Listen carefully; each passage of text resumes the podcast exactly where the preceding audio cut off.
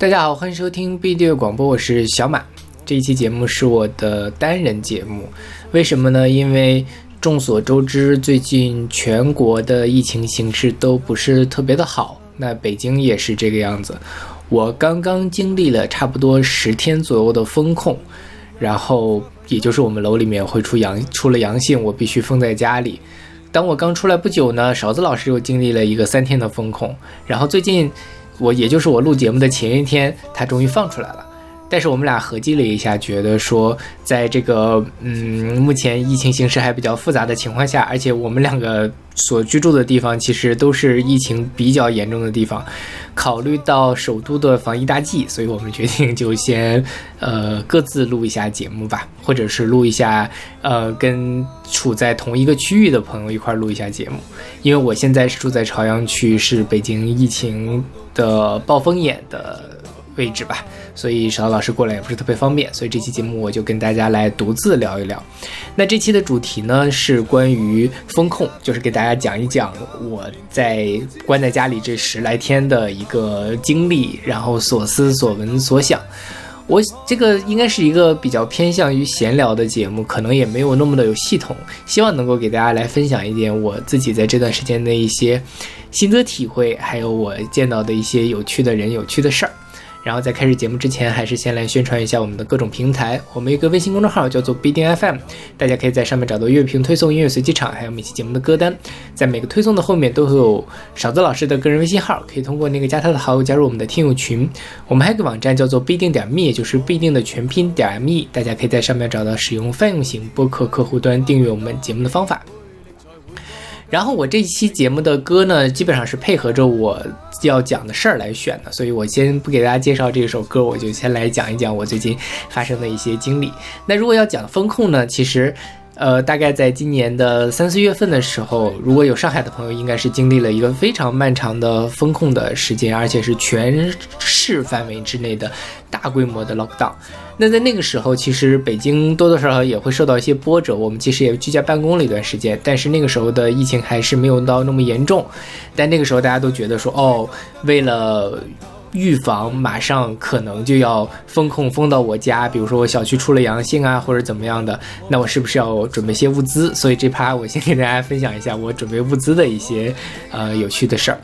就是之前上海在这个封控的时候呢，很多人都出了各种各样的教程，比如说你要准备一些什么什么样的东西，比如说食物哪些比较容易放。那在食物这方面呢，我大概从四五月份的时候就囤积了大量的干货。包括像呃方便面就不用说了，挂面，然后还有是什么干的海带，然后干的这个木耳啊、腐竹啊、豆腐皮啊等等，这些东西都很好放，然后也不怎么占地方，也不会占用冰箱的空间。这方面我弄了很多。当然了，还有一些人建议是要囤积一些这个呃好好储存的蔬菜。比如说这个土豆啊、胡萝卜之类的，那这些我都有弄。还有人会说要去在冰箱里呃放一些这个葱姜蒜。如果你觉得说时间比较长，怕它保存不了的话，可以把它切好了之后把它冻到冰箱里，放到冷冻里冻起来。那这部分我也有准备。当然了，那个时候的这些物资当时其实都没有用完，但在这次的风控的时候，基本上都派上了用场。那食物部分之外呢？其实大家很多人都建议说你要保护你的精神健康。我其实这次也感受到了这一点，就是你在家里要准备好足够的精神食物。那包括什么呢？咖啡、酒，还有可乐。那因此，我差不多在家里，我都会随时备着一箱可乐，然后还有就是，当然我本来就很爱喝酒，所以我家里有很很多很多的酒，然后还有这个呃咖啡，咖啡就是买了一大罐的这个雀巢速溶的那个黑咖啡，然后基本上也是真正封起来的时候，每天在家里都喝，然后消耗量还是蛮大的。我大概喝掉了大半瓶的白兰地。之前，呃，姚伟老师从德国回来的时候送了我一瓶白兰地，在这次风控的时候就基本上已经被我喝没了。然后酒的话，其他的话就是啤酒啊之类的，我也喝掉了大概十来瓶或者七八瓶的样子，我记不太清了。对，反正这些东西都还是非常有用的。然后除此之外呢？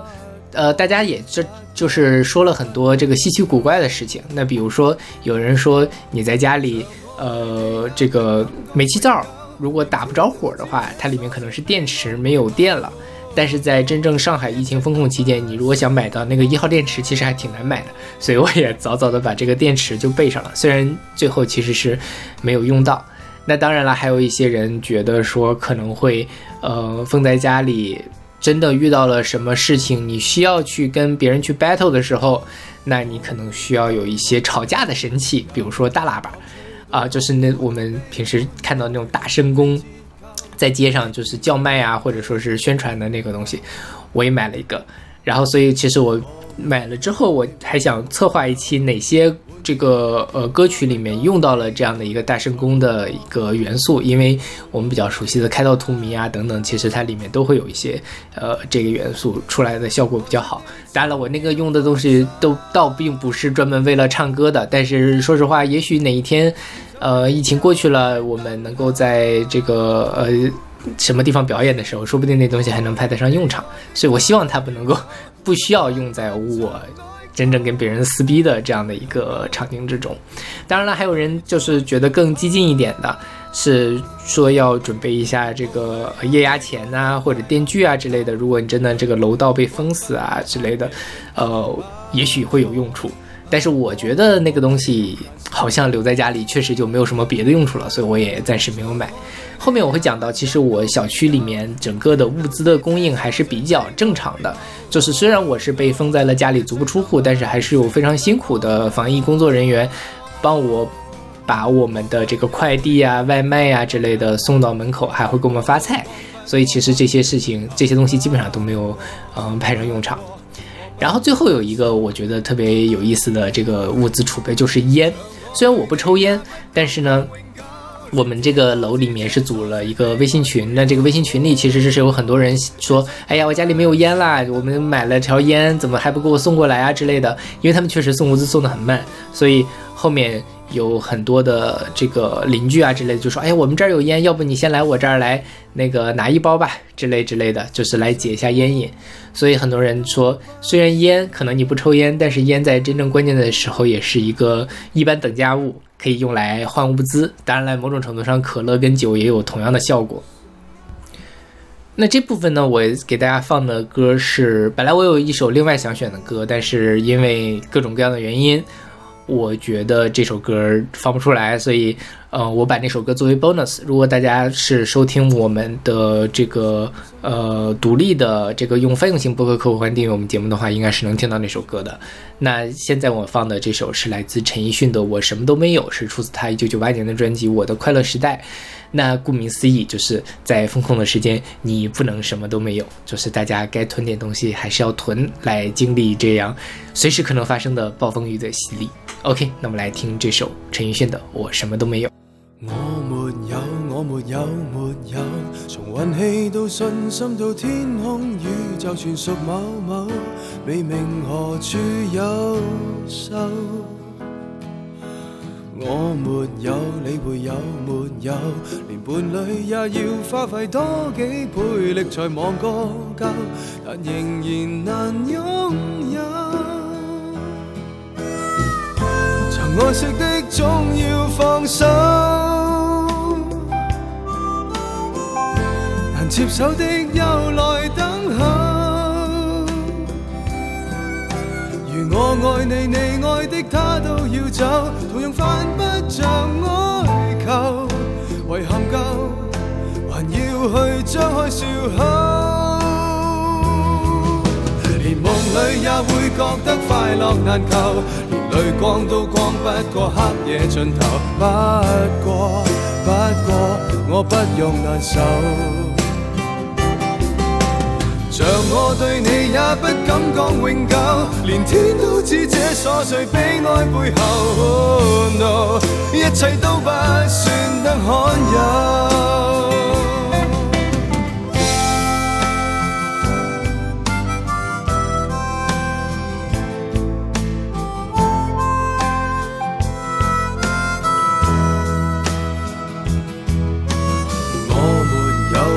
有，没有，从。乐趣到痛苦到悲欢爱恨全被折扣，亦圆满去听候。我没有理會有没有，連玩意也要花費多幾倍力才換個夠，命途無奇不有。曾愛惜的總要放手，接受的又來等候。如我愛你，你愛的他都要走，同樣犯不着哀求。遗憾夠，還要去張開笑口。連夢裏也會覺得快樂難求，連淚光都光不過黑夜盡頭。不過，不過，我不用難受。像我對你也不敢講永久，連天都知這瑣碎悲哀背後，Oh no，一切都不算得罕有。夢裏也會覺得快樂難求，連淚光都光不過黑夜盡頭。不過，不過，我不用难受。像我對你也不敢講永久，連天都知這瑣碎悲哀背後，Oh no，一切都不算得罕有。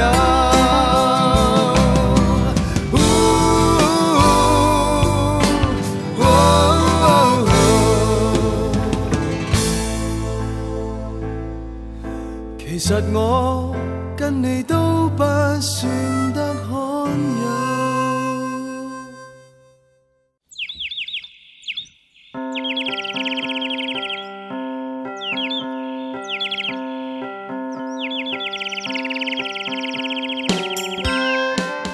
前面是讲的一些关于风控的准备，那我接下来给大家讲一讲我在这个风控的时候大概发生的一些事情。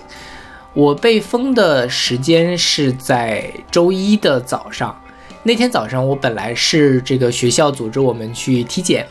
然后呢，所以在前几天的时候我还这个斋戒沐浴，就是少吃东西啊，少喝酒啊之类的。然后那天晚上也没有吃东西，第二天早上饥肠辘辘，定了一个六点多的闹钟。准备去打车去学校体检，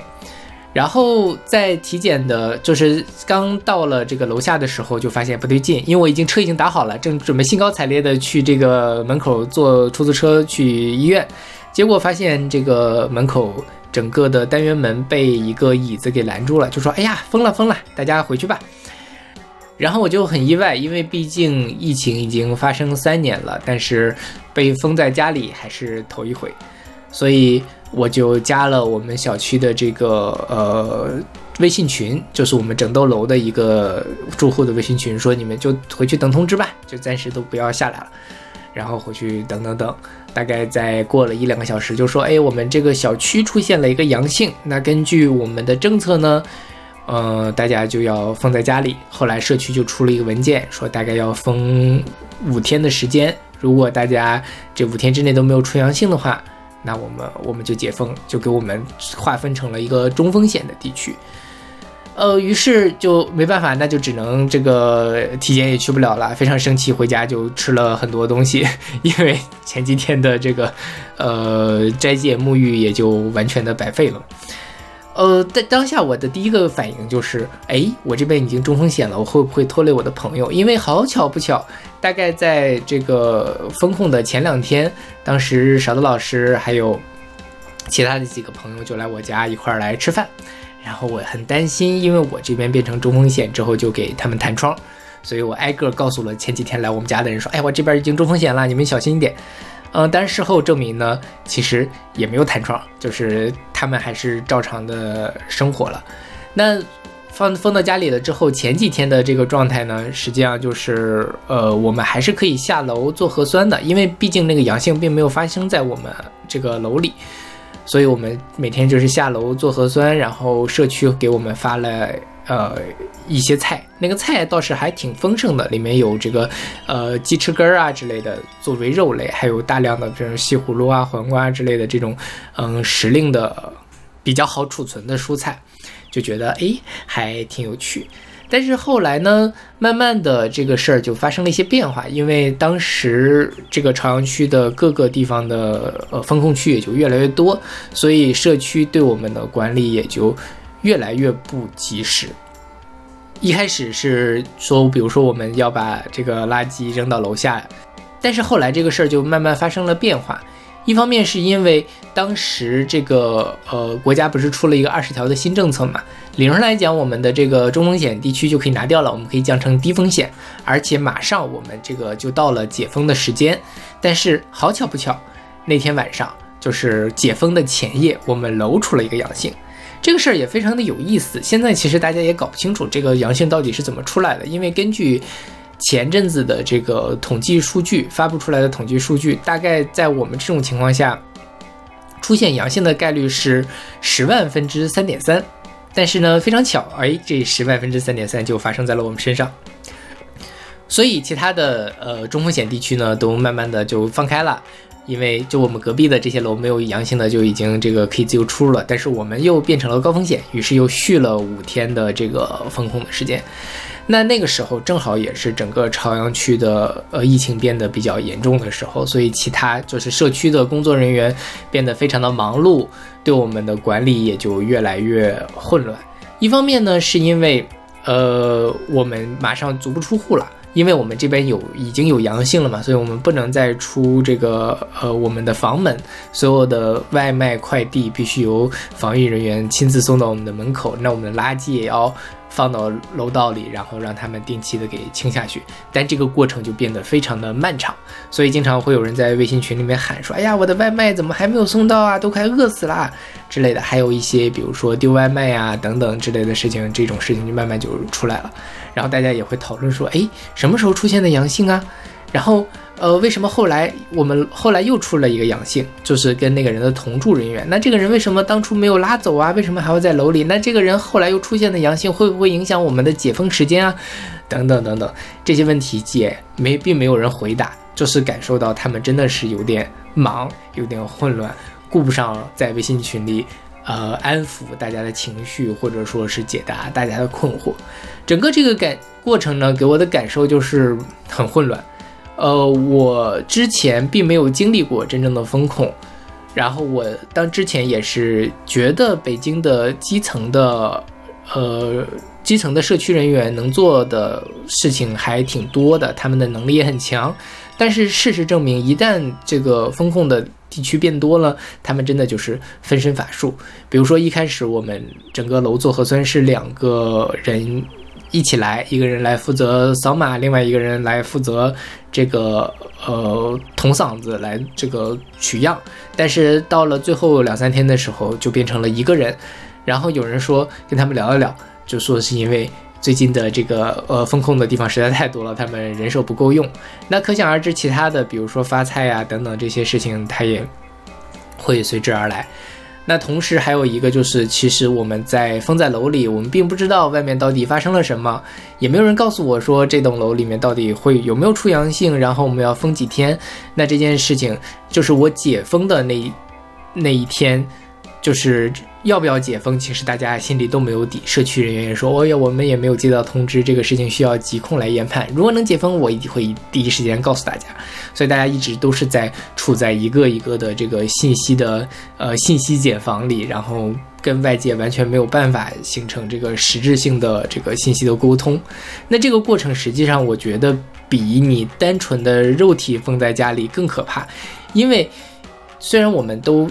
生活在同一个地方，但我完全不知道我身边发生了什么。我最后有一种感觉，就是在我关在家里的最后两三天的时候，我情绪就有点崩溃了，因为我就在想说，哎，这世界是不是已经毁灭了？然后是不是外面的那个疫情已经结束了，防疫人员都撤了？但是因为我们一直没有下楼，所以我们并不知道。然后，因为也并没有人回答我们这些问题，就是我们只是能感每天来做做核酸，然后每天大家这个呃这个防疫人员说，哎呀，这个偶尔出来说一两句不疼不痒的话，这感觉其实很糟糕。所以我觉得，其实这种这样大规模的风控是很难持续下去的，因为它的管理起来确实是呃有一点问题。那这一趴呢，我选了为了反映这种混乱的气氛，我选了一首未分音的音乐。这首音乐是来自 S Y Z Y G Y S 的这个 Fiona Grotesque，是出自他们二零零三年的专辑 Complete Studio Recordings。这个其实我这首歌还是小刀老师推荐给我的，因为他有一阵子在听这个微分音的音乐。所谓的微分音乐呢，呃，简单来说，它就是并不卡它的这个声音的音符的频率，并不卡在我们常见的这个十二平均律的。这个呃音调上，它可能会有一些偏离。比如说，传统上，呃，十二平均律是把整个八度分成了十二份。那像这个 S Y Z Y G S 这个，它就是把整个的，它是用了一个四十三平均律，它就是把整个的一个八度分成了四十三份。那在这个里面呢，你听起来就总觉得它是在跑调啊，或者怎么样，听起来就往往会很难听。当然，这首歌呃并不是那么难听，就是它尽量的把。微分音音乐融入到了一个正经的音乐的创作里面，让它听起来更诙谐有趣一点。那我觉得这样的一个状态呢，其实就有点像我在呃这段时间风控的一些感受，就是很混乱，然后每件事情听起来都有那么一点点离谱，但是呢，它又没有那么的让人觉得不可接受。对，那我就我们就来听一下这首来自 S Y Z Y G Y S 哦，这是一个日本的管风琴跟小提琴的一个二重奏的组合，来听他们的这一首这个纯音乐的作品。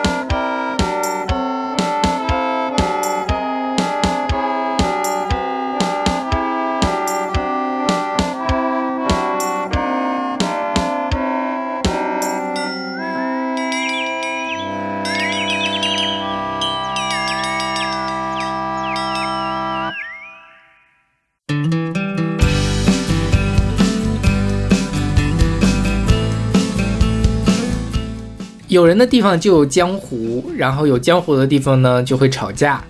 因为这个疫情的原因，我们楼所有的人都被加到了一个这个微信群里。那在这个微信群里面，就会有各种各样的吵架的事情出现。呃，一开始我想大家加到这个群里面呢，多多少少有一点焦虑，就是说我们到底什么时候？会解封，因为并没有，就像我刚才上一趴讲到的，并没有社区的工作人员告诉我们到底是怎么解封，就到底什么时候解封。那在这个时候呢，就变成了两派，有一派人就会说，社区你要给我出文件，社区你要给我一个解释，为什么要出现了这个阳性，为什么你发菜发的很不及时，等等等等。那另外一派人呢，嗯，就会说，哎呀。总之呢，社区人也很不容易，大家这个如果有他们有消息，一定会通知你的。大家一定要支持国家的防疫政策等等。那在这个过程中，其实两派经常就会吵起架来。第一派这种人呢，往往都是一些上班族，因为他们确实是需要一个证明的文件来证明说，OK，我被封在家里了，而不是我自己旷工。但是，而另外一派的人呢，往往就是一些这个呃已经退休的。或者说是有公职单位的人，你上不上班？就像我这样的，就是我无论去不去学校，他都会正常给我发工资的这样的一些人。然后这两派人就经常会吵起来。呃，有些人会说，你们这些天天在质疑的人，是不是就是你们烦不烦？这些事情，嗯，他们知道的肯定会告诉你，天天问这些东西也没有用。然后有本事你去打幺二三四五啊。然后另外一帮人就会说：“哎呀，我们已经打了，幺二三四五也打不通，或者说他们还是让我们去联系社区，但是社区你一定要给我一个交代啊！”这种，这种状态，反正就是吵来吵去的。我一开始觉得，哎，还挺好玩的，因为我我本身是一个不太爱吵架的人，然后我也不太会跟别人吵架。我觉得这里面有些人愿意出来去，嗯，争取自己的权益是非常好的事情。但是经常有的时候，一旦我进入了那样的一个情境之后，就会被他们给。呃，被被他们吵架的这个过程中的非常的生气，经常也想要忍不住下场，但是因为我实在是不会吵架，最后也也也也就没有吵起来。我觉得在这个过程中呢，嗯，一个感受是大家比我想象的还要不理解对方，就是我经常在互联网上觉得说大家呃吵来吵去的，然后每个人都在自说自话。这件事情是不是一个只有在互联网上会发生的事情？但是事实上，在这个微信群里面，我觉得好像也差不多，就是总还是有一些杠精，然后他不知道，他不想去理解你的处境，他只想维护他自己的呃立场和捍卫他自己的情绪。嗯，当然了，我后来跟别人也聊了这些事情，他说其实大多数的人都是像我这样沉默的人。呃，所以在这个过程中，往往是那些最极端的声音才会被我们听到。这个过程其实是跟在互联网上很像的，是在微博评论区里面吵架的感觉是一样的。但我最近有就是在围观他们吵架的时候，还是有一个有趣的发现，就是如果说这些想要去呃，就是质疑。社区，然后希望他们能给个说法的人出来，但是并没有人马上站出来支持他的时候，那么那些反击的人就会，呃，他们的炮火就会非常的猛，然后就不停的说，哎，你怎么怎么这样？这些人真的是你们要支持这个防疫政策，怎么怎么样，等等等等。但是如果哪怕是有些人在他们发出质疑的声音之后，跟两个大拇指，如果是有四五个人说的话，那那些人其实基本上就不会再出来说话了。所以我觉得，在很多时候，这些沉默的大多数，如果在适当的时候表达出自己的观点，哪怕你不是这个观点的输出者，而是一个呃这个观点的维护者的话，我觉得也是非常有价值的。所以我后来虽然这个没有那么多的时间跟他们吵架，但是我遇到了就是看到的时候，我都会给他们发一发大拇指来表达我对他们的支持。我觉得这件事情也也非常的重要。说到吵架呢，那这部分我给大家放的是新裤子乐队的《每一次我们开始争吵》，是出自他们二零一六年的专辑《生命因你而火热》。啊，就是我现在感觉到，有的时候在跟互联网上的人吵架，就像是一场无聊喜剧，就是也没有什么意义。但是，但是反过来讲，好像嗯，有的时候吵一吵还是有必要的。有些东西真的就是吵出来的。如果你一直做这个沉默的大多数的话，那你的声音、你的观点、你的想法、你的利益就往往被抹杀掉了。所以该站出来的时候还是要站出来。然后，如果你没有勇气站出来的话，该点赞的时候也可以去点一点赞。OK，那我们来听这首来自新裤子的《每一次我们开始争吵》。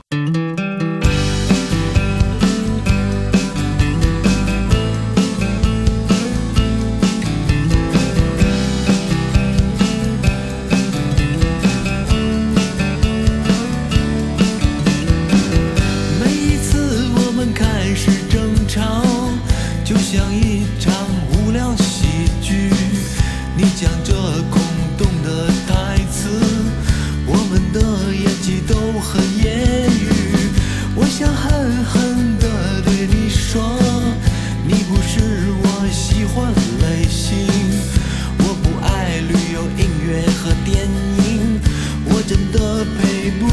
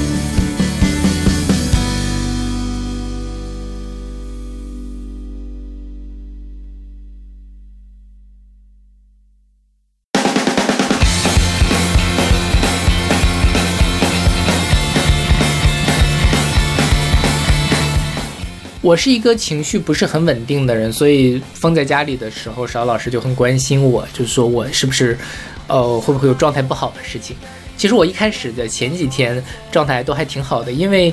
我每天通勤从这个家里到学校时间还是蛮长的，然后，呃，也很累，所以一开始觉得哎不用去学校了，然后就觉得哎还不错，但是待了一两天之后就觉得不太对劲。因为第一，其实在家里我并不能完全的躺平，该做的事情还是要做。那风控在家给我带来的工作上的两个状态上的变化，第一就是我没有办法很好的区分什么时候我在工作，什么时候我在生活，所以就搞得自己每天非常的累，因为总觉得是，哎呀，我已经在风控在家了，我有那么多事情没有做完，我是不是要一直坐在电脑前把这些事情给一样一样做好？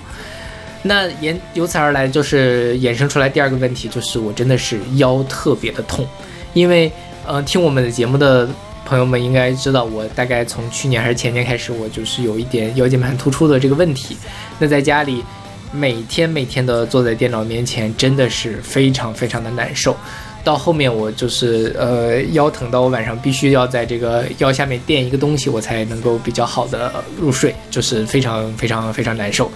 当然了，我之前因为有了二零年的这个在家工作的经验，包括今年上半年在家工作经验，我有很充足的这样的设备，比如说升降桌啊，或者等等的一些其他的这个能够哦站立垫儿，一些在家能够这个办公的设备。但是整体看来，还是不如我每次在学校里的这个工作来的效率高，然后来的舒服，来的这个能够让自己的一直保持在一个比较好的状态。当然，这是前几天就是纯粹的是工作的累。真正让我情绪有一点崩溃的就是那一天，嗯，小区里出现了阳性，因为本来就觉得说那一天就可以解封了，但是没想到一切归零，我还要再重新继续封五天的至少五天的时间，所以那天就觉得嗯很不爽。但是很不爽，我就想说，我能怎么样去来调节自己的情绪，让自己不要那么的难受？那这里面就找了很多很多的事情做，比如说我之前买了一个 GoPro，那我就拿那个 GoPro 放到我的这个阳台上去拍一下窗外的北四环的夕阳的风景，然后拍出来效果还是不错的，发到 B 站上，还有人给我留言说，哎，你家风景外窗外的风景真好啊。我就觉得还挺好。那另外一方面呢，就是在这个过程中，我觉得我应该去做一点工作之外的，但是又能够让我既不觉得虚度时光，又不觉得特别疲劳的事情。那想来想去呢，就是听音乐和读书。呃，我们在做马上音乐榜，每年其实都要听大量的华语专辑，但是我基本上都会放到年底的时候赶工来听。那正好这是一个机会，所以我就。大概听了十来张、二十来张的专辑，觉得还挺好的。每一次在听专辑的时候，一边听专辑一边工作或者一边读书，其实能够呃比较好的让你觉得我不是在挥霍我的时间，但是同时它又不是一个纯粹的工作上的事情，觉得还有点意思。那另外一个呢，就是我最近读了两三本书，读了一本呃叫杜甫的《五城》，是一个马来西亚裔的。嗯，一个这个历史学家，他在中国大陆八十年代、九十年代，在中国大陆这个漫步用火车旅行的时候的一些游记。嗯，跟在当下这个时刻，我们哪儿都去不了，看他们的这种古早味的游记，还是蛮有感慨的。看了之后也非常非常想说，这个疫情能够赶紧过去，我们能够。可以天南海北的去旅行。那除此之外，我还读了一本尼采的这个《偶像的黄昏》那本书，其实我觉得还挺难啃的。但是很意外的是，这次我比较有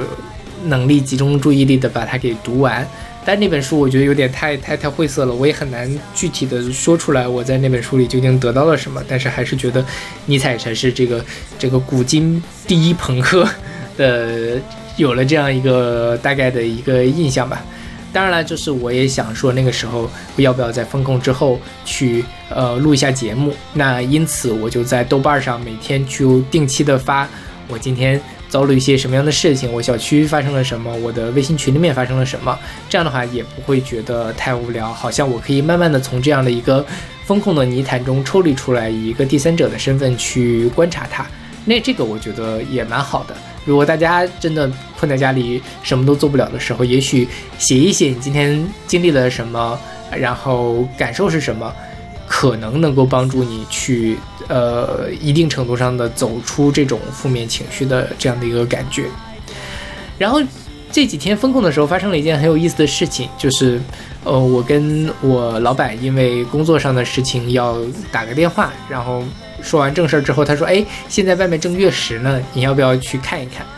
然后我就趴到了我的阳台上，但是非常不巧，那天的月食的方位跟我的阳台的方位正好是反着的，我什么都没有看见。平时其实说实话，月食这种东西呢，你看了也就看了，但是没有那么的想要去一定要看到它。但是在那天的晚上，我真的是特别特别想要下去下到楼，然后走出房间去看一看那天的月食。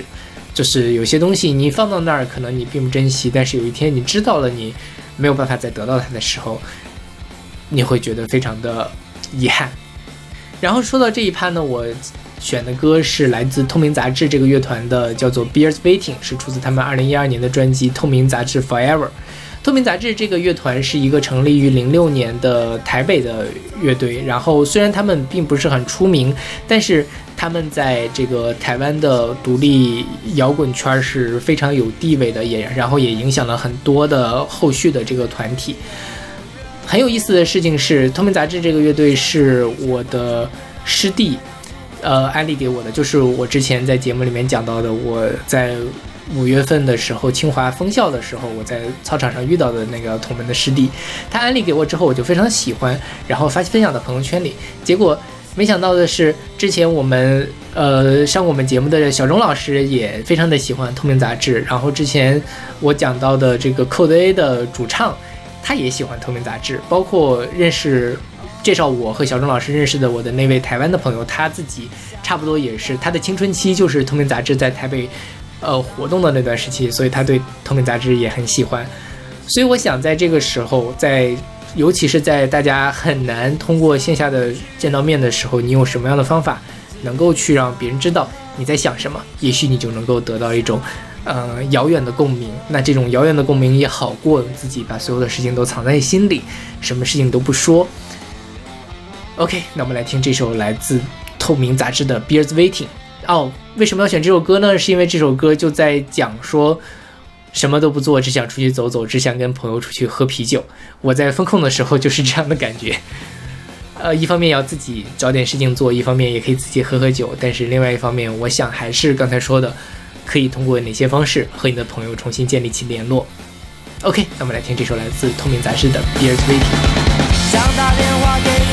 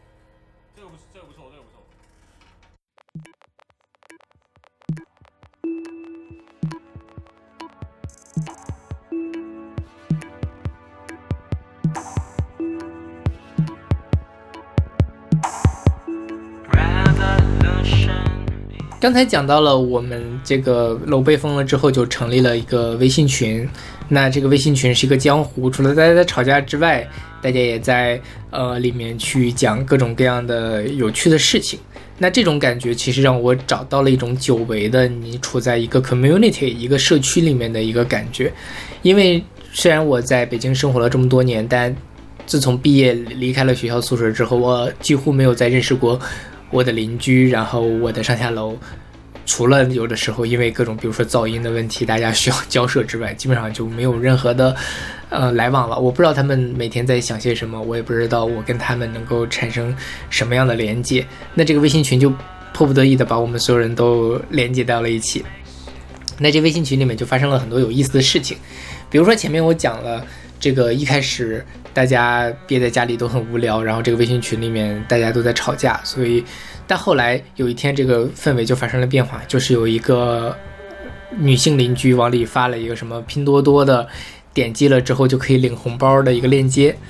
这个事情极大的激发起了风控在家的大家的热情，因为大家真的都很无聊，所以大家就开始疯狂的给互相的点，好像是有些人还是真的拿到了这个一百块还是多少的红包，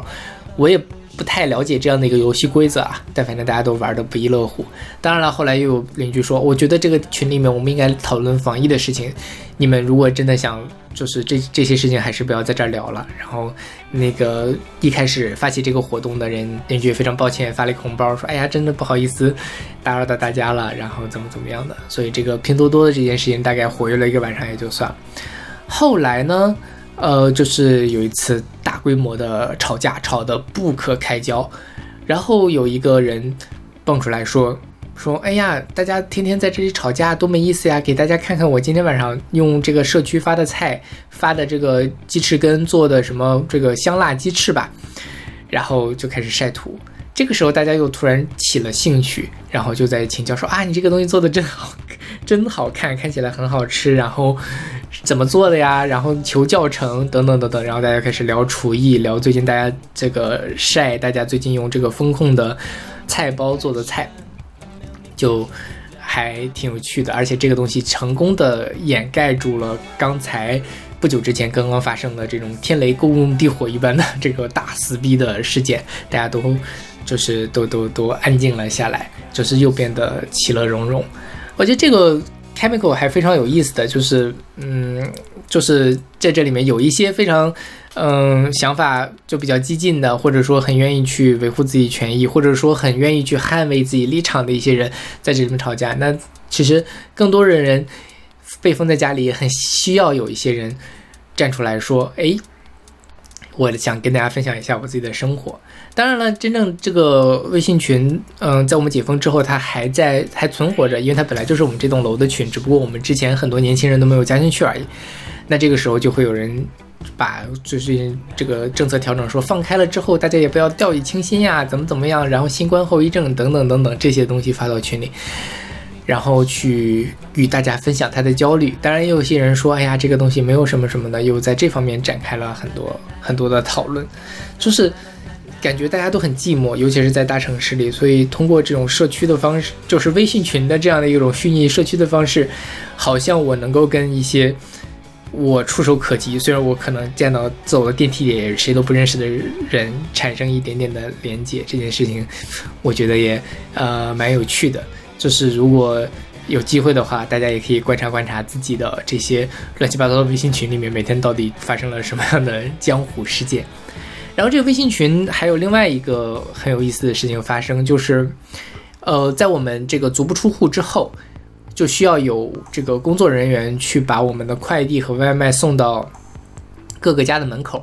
第一天的时候，那个呃送送外卖的这样的一个这个小哥非常的热情，然后做事也很周到。然后也很客气，所以大家都很喜欢他。白天的时候跟大家也有说有笑了，在微信群里。但是到晚上的时候，他就说：“哎呀，我明天不会来了。”大家问为什么呢？好像是说是因为他们这些人实际上就是这个，因为是相当于是应聘过来的来做这种社区服务的。那是因为他们也是进入了这个中高风险区，所以他们。不能回家，只能住在社区安排的酒店里。但是他们安排的酒店好像是说白天要，因为他们是双班倒的，所以白天要睡一波人，晚上睡另外一波人，而且中间也不会换床单啊什么的。这个小哥就认为说，这个其实会增加这个互相传染的这个几率。因为事实上，虽然很多人认为这个东西确实对自己的身体也没有什么危害了，但是最直观对他们的影响就是，如果我得上了这个新冠，那我就被。会被拉去隔离，我就没有办法赚钱了。这个对他们来说其实影响还蛮大的，所以最后这个屌小哥也没有来。然后他当时组的一个专门用的用来这个领外卖、领快递的这个呃微信群就解散了。但是后来又换了另外一茬小哥，最后的那个就是陪着我们到最后的这个小哥，其实还是非常热情。我觉得也很有意思，这些人真的是这个呃很有能量，然后做事也不怕累。我觉得如果能够有这样的防疫人员跟他们互动的话，其实防疫的过程中也会少很多的烦恼。那跟他们相对的，就是在这个微信群里面的社区的这个人员就非常非常的沉默，即便你艾特他呀或者怎么样，他们几乎也从来不说话。一方面我也非常理解这个过程，因为确实他们人手不够，而且我们这栋这个小区基本上所有的楼都被封了，他们可能确实忙不过来。但是另外一方面呢，如果他们出来了，他们说的也是一些套话，说有有有通知啊，我们就一定会告诉大家等等等等。其实很难去抚平大家的心里的这个焦虑和质疑。前阵子我跟小老师交流了一下，就是小老师他不是也被封在家里三天的时间嘛？他们那栋楼的这个社区的工作者就非常的有水平，他就会说：“哎呀，我也很很很很焦虑啊，我也很希望能够赶快解封，有什么消息我第一时间告诉大家，等等等等。”虽然他其实也没有给我给这个居民带来任何的信息量，但他那个态度会让居民觉得。他好像站在我们这一边，他是为我们着想的。那在这种情况下，其实大家也也就更能够去互相理解这个事情。我觉得还是很很值得玩味的，就是因为在新冠的这个过程中，之前一直在我们的生活中隐形的这个居委会或者说社区的工作人员，突然间占据到了一个非常重要的位置上，然后他们会每天去，呃。帮我们去登记呀，帮我们去这个，嗯，解除黄码呀、弹窗啊等等的这些事情。如果能够有一个比较好的这样的一种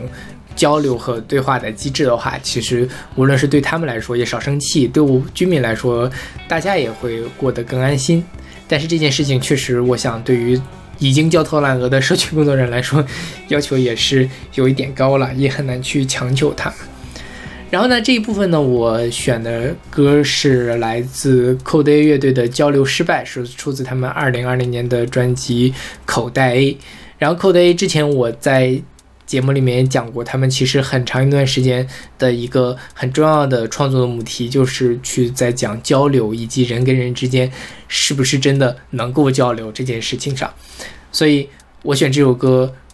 目的。我也是想告诉大家，可能交流确实是经常会失败的，但是没办法，就是我们如果要在一个世界里面跟其他人和谐共处的生活下去，我们还是要尝尝试交流，哪怕这个交流十有八九都会是失败的。OK，那 Code A 交流失败。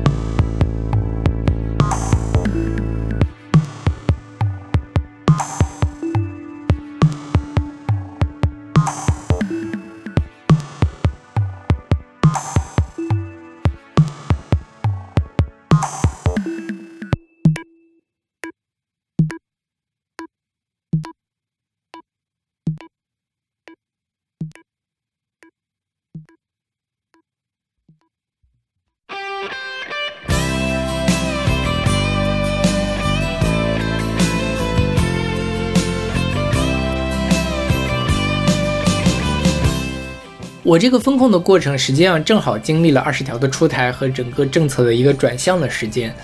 所以在这个过程中，无论是我还是我楼栋里面的这些呃邻居们，都非常的迷茫和焦虑，因为并不知道政策会怎么调整。比如说二十条刚刚出来的时候，那我们中风险是不是可以马上的解封？那二十条出来之后，如果我们升到高峰点，我们是按照之前的这种五加三的方式去隔离，还是按照现在的这个五天的时间去隔离？等等等等。因为这个政策从上到下传导是需要几天的时间的，整个过程都非常的让人感觉到举棋不定，所以在这个过程中，大家的。同样的感觉就是迷茫，尤其是在我们的第二次的这个延长时间之后，我想大家都非常非常的焦虑，都希望是能够马上的去解封，希望新的政策能够尽快的落实到我们头上。但是就像我刚才提到的，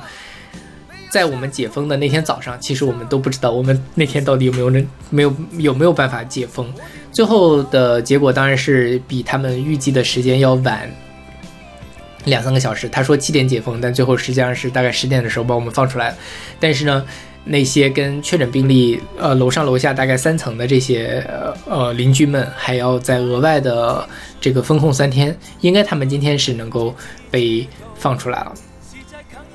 除此之外呢，我想大家在这段时间的整体的感觉都是很迷茫的，就是一方面好像是有些政策放松了，但是另外一方面好像。尤其像在北京的这个地方，大家还是要不停的去呃排查，不停的去这个隔离等等等等，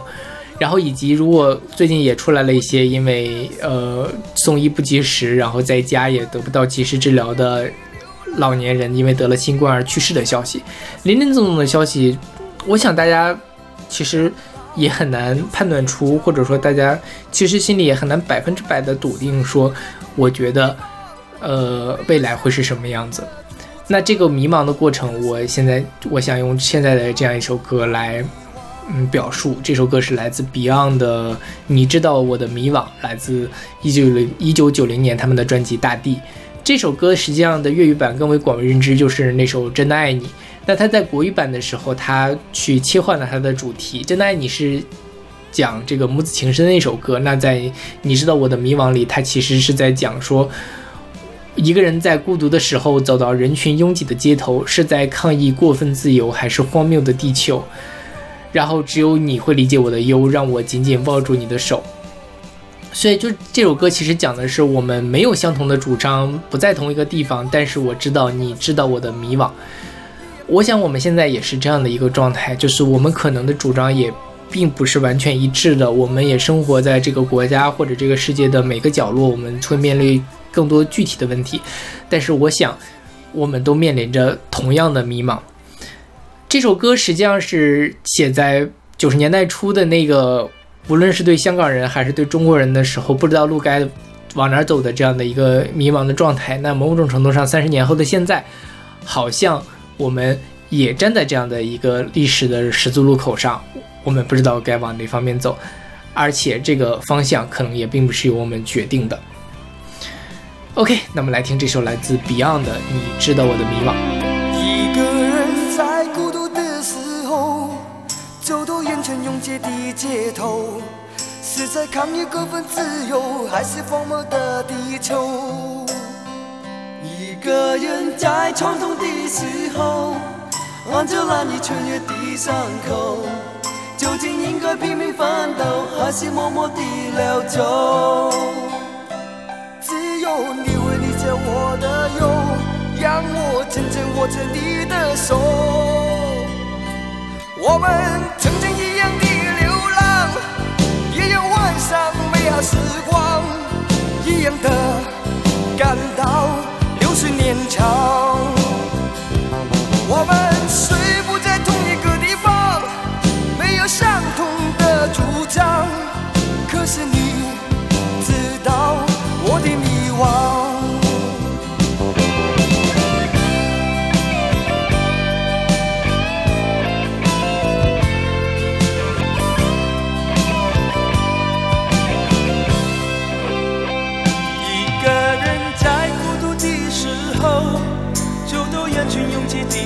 头，是在抗议过分自由，还是荒谬的地球？一个人在长痛的时候，按着难以痊愈的伤口，究竟应该拼命奋斗，还是默默的流走？只有你会理解我的忧，让我紧紧握着你的手。我们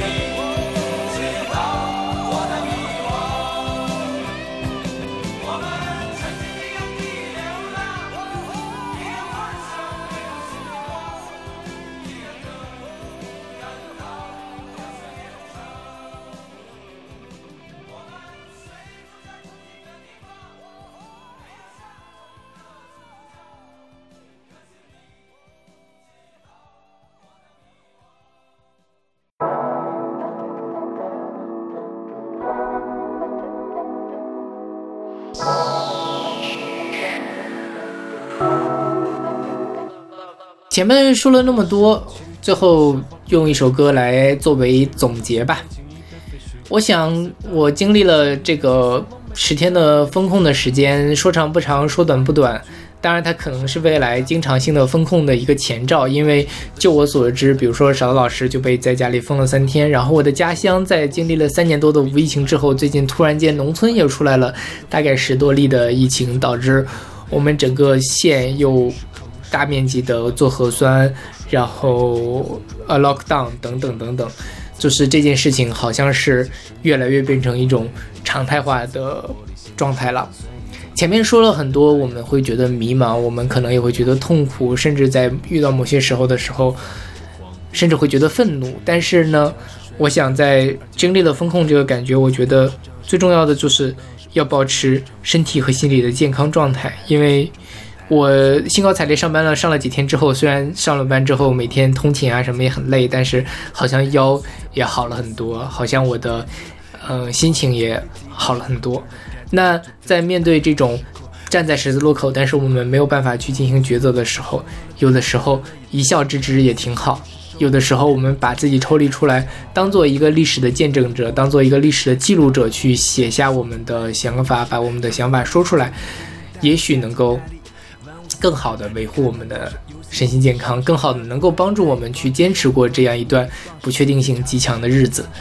那在这部分呢，我选了今年新发的一张专辑，也就是小老虎也是符合周世觉的一个合作专辑《去爱去哭去疑惑》的里面那首歌叫做《一笑置之》。之前我们在二零二零年的呃音乐榜里面应该介绍过，小老虎也是符合周世觉他们合作的一张专辑，叫做《心域频率》。那张专辑实际上就是在回应在疫情的这种巨大的不确定性下，我们如何用各种各样的这种角度去治愈自己。那这张专辑实际上也是延续了上一张专辑的这样的一个主题，也是想说我们在这样的一个状态下，还是要去爱、去哭、去疑惑。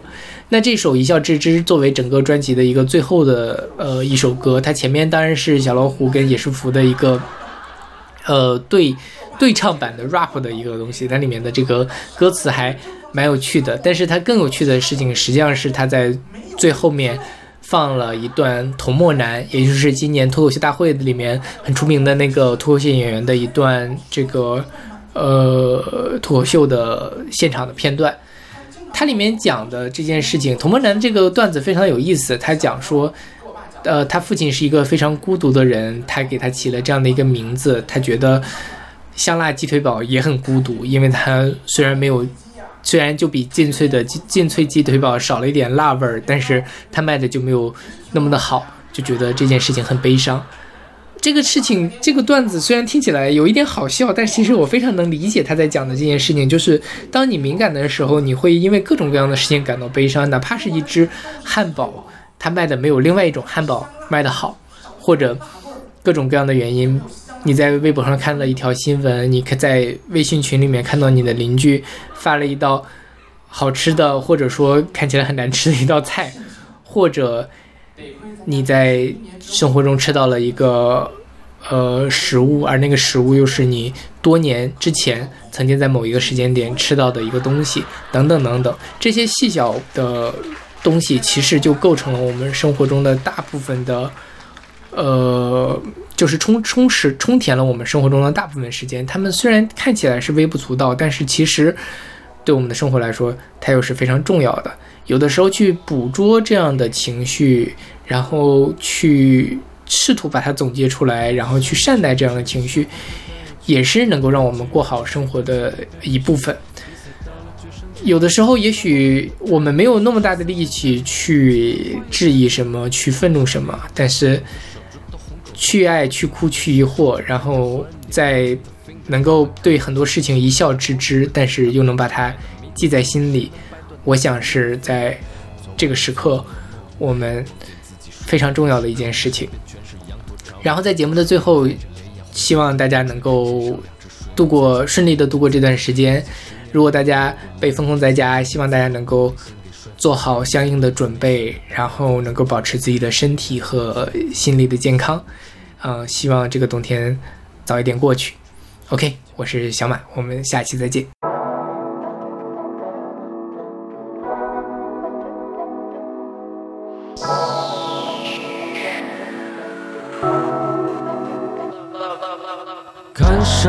这个笑话不太有趣，面部肌肉扭曲，感情一片废墟。比赛到了决胜局，连续三轮没捕到鱼，连续十三天下雨，病情恶化又加剧。大傻逼的大总统的手指头红肿，他目光炯炯的享受着按着和按钮的 middle finger，根本看不到地球上大多数人对他比出来的 middle finger，谁能掰断他的 middle finger？昨晚又做了噩梦，梦见自己睡在陨石坑，身边全是羊驼朝你吐口水，你带着泪眼红唇的吊坠，欣赏两只水母在交配，真惭愧，已经十年没有流过泪，已经第七次把玻璃心给摔粉碎，从来没微笑掉大牙做准备。虽然，但是既然如此无耻，不如不慌不慌不忙一笑置之。实事求是，水土流失，久而久之难成就是。终极有时就是幼稚，似是陋室，无效就只重新观察，用同心观察，从心中坍塌，在心中谩骂。天哪，没人能管他。两个好朋友，一个好极了，一个别提了。舞台和素材妙极了，新华门故事结集了。人往往在最危急的时刻，知道该怎么做，在最安稳的时刻，不小心毁了自个儿。你从一无所有中收获了太多快乐，也在寻找人性深度时收获了太多浅薄。财富小目标一个一说出来有多无知，态度躺平不到三十说出来有多务实。生命委曲求全不明大义大吉大利，万物丧志。那看看多少游戏公司上市，推而广之，难以防止生活方式无的放矢，新鲜尝试，身份降智，两句唐诗打个响指。看上去这个笑话不太有趣，面部肌肉扭曲，感情一片废墟。比赛到了决胜局，连续三轮没捕到雨，连续十三天下雨，病情恶化又加剧。大山背了大总统的手指都红肿的目光卷。啊，给大家最后讲一个是吧？给大家最后讲一个，就是，呃，最近很多人都会问我一个问题，就是问我说你为什么要叫童墨男？我是不是想想作为什么一个冷漠的男人？我说怎么会有这样一个问题呢？这个名字是我爸给我起的。我爸是一个经常会有一些忧郁、伤感情绪的一个人，他起这个名字你匪夷所思，你们都不敢相信。意思就是沙漠里有一个男人。我爸觉得这个人他足够倒霉，你知道吗？就他他好不容易到沙漠里，征服了这片沙漠，成了沙漠里的王，但是没有人知道，他还是一样的孤独，还不可能发一个朋友圈在那炫耀，你知道吗？他还是让他没有虚荣心可以得到满足。我爸就是那种就很诡异，他经常能够从很多事情当中获得那种伤感的情绪。我小时候给我爸讲莱特兄弟的故事，我说妈，你看这就是人类的创造力。我爸说莫南，你看人类就是贪婪。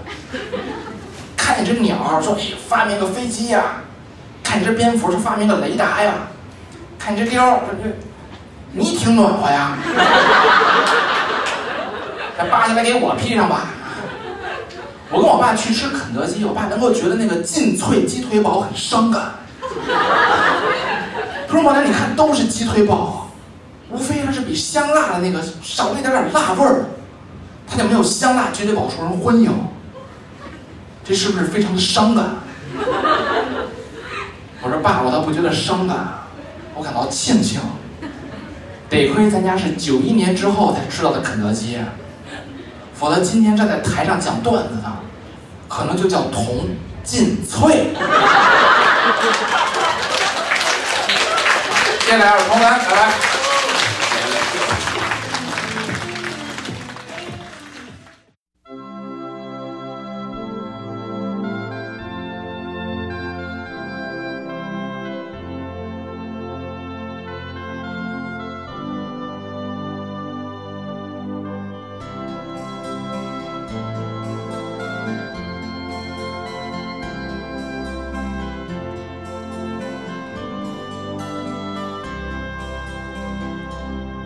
没有烟抽的日子，没